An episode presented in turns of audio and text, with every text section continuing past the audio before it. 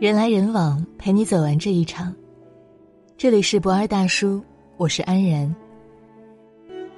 今天要给你分享的文章是：杨子冰箱里放的救命药，戳痛了一千万个空巢家庭。前两天，在热播综艺《拜托了冰箱》当中，节目组请来了不少人的童年女神杨子。这个经常跟张一山互怼。动不动对张一山就是拳打脚踢的爽朗女孩，却在节目中给我们展示出了她贴心细腻的另一面。当何炅和王嘉尔打开他冰箱的时候，里面除了一些日常零食，竟然还有很多药品，比如一些速效救心丸、保心丸之类的。大家非常惊讶，连忙询问情况。而一旁的杨子笑着跟大家解释道：“冰箱里放速效救心丸，其实啊。”是为了避免发生一些突然的状况，毕竟自己的父母已经老了，如果出了什么意外的话，速效救心丸可以用来保命的。听到杨子给出的答案，不少人表示既心酸又感动。毕竟，时间在让我们逐渐长大的同时，也让父母的两鬓生出了白发。只是。很少会有人真正面对这个问题。在节目里，何炅问杨子：“你是从什么时候开始会突然担心爸爸妈妈老了？”杨子回答：“突然有一天，我妈拿着一个眼镜，我说：‘妈，你为什么要拿眼镜啊？你是近视吗？’她说：‘不是啊，这是老花镜。’就在那一刻，一下子戳到我的心。”原来我的妈妈已经到了需要戴老花镜的年纪了。蒋方舟曾说：“母亲是一寸一寸变老的，而父亲是突然变老的。”其实啊，不管是父亲或者母亲，他们都是一点一点变老的。只是，我们大都是突然间发现父母变老了，却不知道他们是从什么时间开始变老的。因为，自始至终，一心向往外界的我们，很少会把目光聚集在他们身上。龙应台在《目送》里面曾经说过：“所谓父母子女一场，只不过意味着，你跟他的缘分就是今生今世不断的目送他的背影渐行渐远。你站在小路的这一端，看着他逐渐消失在小路转弯的地方，而且。”他用背影默默的告诉你：“不必追。”他们为了不阻挡我们前进的脚步，自然不会追。但是我们一定要记得回头看看，因为父母总是老得太快，而我们却明白的太晚。大概两年前，黄渤在接受采访的时候被问到。你觉得你懂你爸爸吗？沉默了很久以后，黄渤一脸沉重的说道：“一开始不懂，后来觉得懂了，但其实，现在觉得又不懂了，因为我爸已经糊涂了。也许这是出于对父亲的愧疚。”两年以后的黄渤决定放弃四千八百万的片酬，离开《极限挑战》，以一个配角的身份录制了一档关于阿尔兹海默症的公益节目。在节目里，黄渤首次谈起自己的父亲的时候，几度哽咽。他对舒淇坦言：“最开始只是觉得父亲老了，记忆力衰退了，但直到有一天，父亲已经完全认不出他，甚至，还把他当成自己的老战友，并且说，自己从来没有过儿子。”就在那时，一直在外打拼的黄渤才意识到。有些事情已经晚了。工作的事情再难也能解决，但对于父亲生病这件事儿，黄渤言语中满是遗憾和无奈。其实啊，你回头想想，他现在要是能够打你一顿，你得有多高兴啊！在回忆起小时候被父亲用皮带打的经历的时候，这个已经四十四岁的大男人。不觉湿了眼眶。当被舒淇问到：“如果突然之间回到了在爸爸还有记忆的时候，你想要对他说什么？”神情黯然的黄渤先是叹了一口气，紧接着捂着脸深思了一会儿，说道：“没有想说什么，我就想，能多陪他一会儿就好了。”原本看似稀松平常的陪伴，在这一瞬间，成了一个终身无法弥补的遗憾。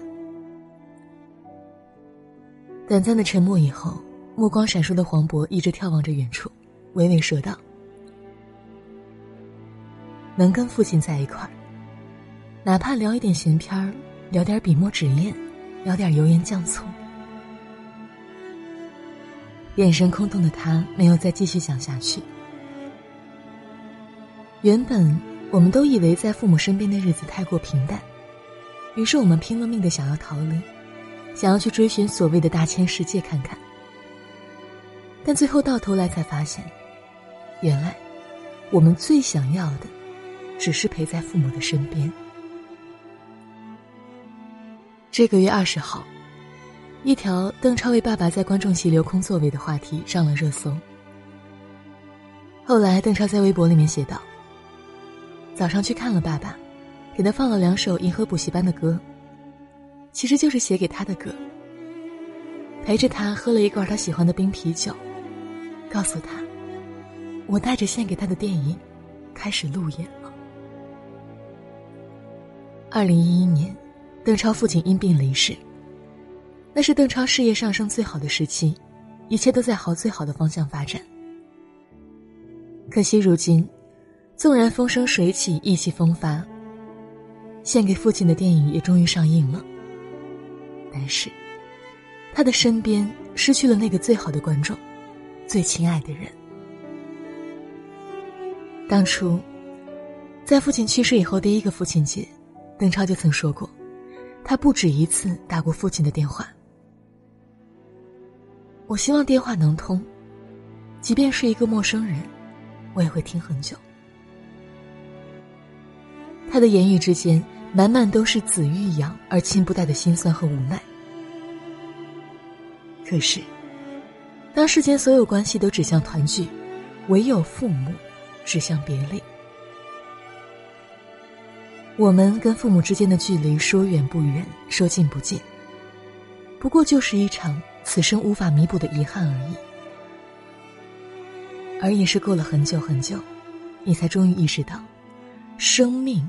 本就是脆弱到可以瞬间变没了心率跳动的东西。记得在知乎上有一个问题是：你是从什么时候意识到你的生命里再也不会遇见那个人了？大概就是从走进他们的房间里，一天又一天，东西如旧，旧人却不在，你才像拉了反射弧一样抱头痛哭。如果当初。可惜没有如果。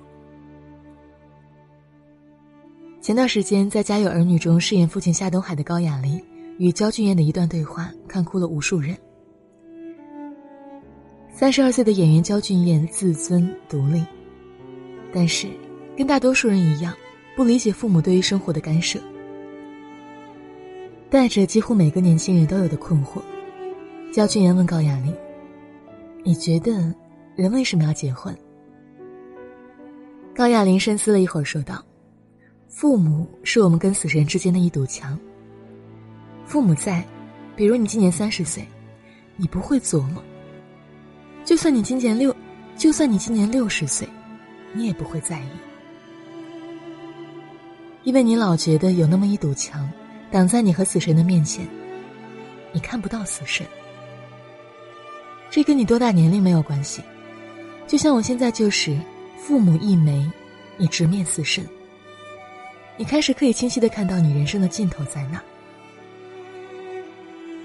有很多人说被这段话戳中了泪点，也有很多人因为这段话突然明白了父母的一片苦心。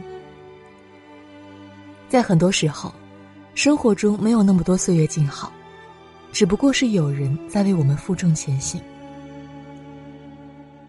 而我们从当初离家的那一刻开始。就在为了事业打拼，为了爱情奋斗。我们从来不曾亏待自己半分，却唯独亏欠了他们。在《岁月神偷》里面有一句台词：“在变幻的生命里，岁月原来是最大的小偷。”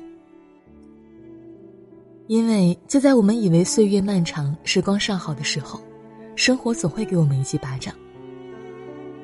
你陪伴父母的时间已经没有很多了。今年年初，费玉清在告别演唱会上向粉丝宣布了自己封麦绝不复出的消息。当事件一出，舆论哗然，不少人在惋惜的同时感觉好奇。直到，所有人看到了他的手写告别信，字里行间。看的人无不动容，尤其是那句：“这么多年来，为了达到更高的境界，我一直快步向前，却也忽略了欣赏沿途的风景。”当父母亲都去世以后，我顿失了人生的归属。当没有了他们的关注与分享，绚丽的舞台让我感觉更孤独，掌声也填补不了我的失落。去到任何演出的地点，都让我触景伤情。父母在，人生尚有来处；父母去，人生只剩归途。看过一本叫做《后来的我们都哭了》的书中说道：“每个做子女的，不管成长到几岁，都会觉得自己依旧活在父母的羽翼下面。当面对风暴时，习惯躲在父母的身后。”面对挫折时，习惯找父母倾诉；当面对伤害时，习惯找父母哭泣。我们毫无节制的索取，父母毫无怨言的给予，而这也就使我们被宠溺的在成年以后，依旧像一个小孩一样。我们这一代人，总是习惯性叫闯天闯地追求梦想，因为我们知道。一回头，父母的眼神和安慰就是最大的底气。我们肆无忌惮的在灯红酒绿下面游走，甚至有的时候带着一丝不愿回头看的厌烦。我们都以为父母可以陪我们很久很久，但不知道，不知道从什么时候开始，你会不会也发现父母拥有了第一根白发？会不会发现，第一颗牙齿掉落的时候，他和他眼角的皱纹，竟然也多了几分？你会不会发现，就在跟你视频的时候，父母竟然连你给他们拍的照片都看不太清楚了？当上楼梯的时候，往常要抢着给你提行李的人，突然吃力了很多。在那本《父母离去前你需要做的五十五件事》当中。有一个公式戳动了无数人。假设你父母现在六十岁，余下寿命二十年。你没有跟父母同住，你每天见到父母的天数大概是六天，每天相处的时间大概十一个小时。那么，你跟父母可以相处的日子只剩下二十年乘六天乘十一个小时，一千三百二十个小时。也就是说。你跟父母相处的日子，只剩下五十五天了。五十五天，你认为的来日方长，不过是往后余生。突然某一天，某一场大病，就再也没有了后来。艾格说：“我是做工程的，每年基本上只有过年的三四天假期。我曾经算了一下。”我妈现在五十一岁，如果她可以陪我到九十岁，那么，在她剩下的岁月里，我能陪她的日子，也不过几个月的时间。爱吃草的默默说：“自从嫁人了以后，回家的时间更少了，因为老公是独生子女，所以我过年回家都是隔一年回一次。我爸妈今年都六十多岁了，说实话，我不敢想。”我不敢想自己还能陪他们多久，所以有的时候，我也挺后悔远嫁的。曾经看过一组数据调查，在全国范围内，百分之六十三以上的人，每年跟父母团聚的次数少于三次，而他们与父母的相处时间，平均只有七十八个小时，也就是三天六个小时。而在这样难过的数字背后，更难过的是，背后还有将近一点七亿六十岁以上的老人，有百分之四十长期过着儿女不在身边的空巢生活。更有官方数据统计，预计再过十年，老龄人口将达到三亿，其中，空巢老人的比例将占据百分之九十。马薇薇在《奇葩说》里面说过。父母供你读书、上大学、买房买车，帮你带孩子。你想过没有？你们的首付哪来的？想过没有？你们的月供怎么这么轻松？当你把爸妈送进养老院以后，你的家里不会再有吵架，你的中晚年生活会很幸福，你会过上很平顺的几十年，周末看看父母就行了。但是。当有一天他们不在了，你想要去看他，他不在了。就在一个周末的晚上，你习惯性的开车去到那家养老院，没了。在这时，你会怨恨自己一件事儿：我年轻的时候为什么会因为一些琐事就离开他了呢？前段时间，我的一个朋友的父亲突发疾病去世了。过了好几天，我看他在朋友圈发了一条动态。终于，每一次，都怕是最后一面。害怕的是，从此我只有眼前路，没有回头岸了。所以呀，我希望我们都能在关心自己的同时，多多关心一下他们的身体，珍惜跟他们在一起的每一天。不要等失去了才明白，自己最想守护的，原来恰恰是自己已经失去的。不要让爱等待，也不要让子欲养而亲不待的遗憾在我们身上上演。趁父母尚在，多打一个电话，常回家看看吧。现在的他们需要我们。就像我们小时候需要他们一样，共勉。好了，今天的文章就分享到这里，我是主播安然。如果您喜欢今天的文章，可以在文章底部点一个再看。晚安，明天见。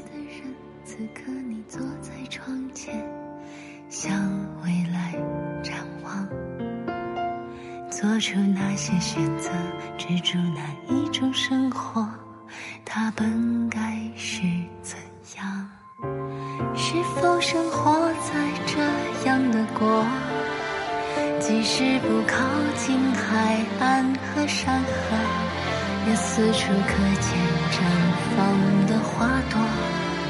人们扯下万千口罩，放肆笑着。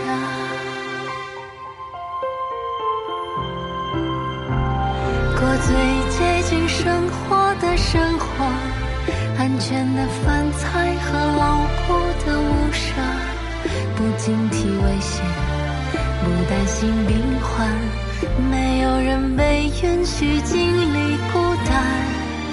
孩子们看得到彩虹和蜻蜓，老师教他自由，车辆为他欢喜，夜晚宁静安眠。白天喜悦清醒，家永远在原地，他从不。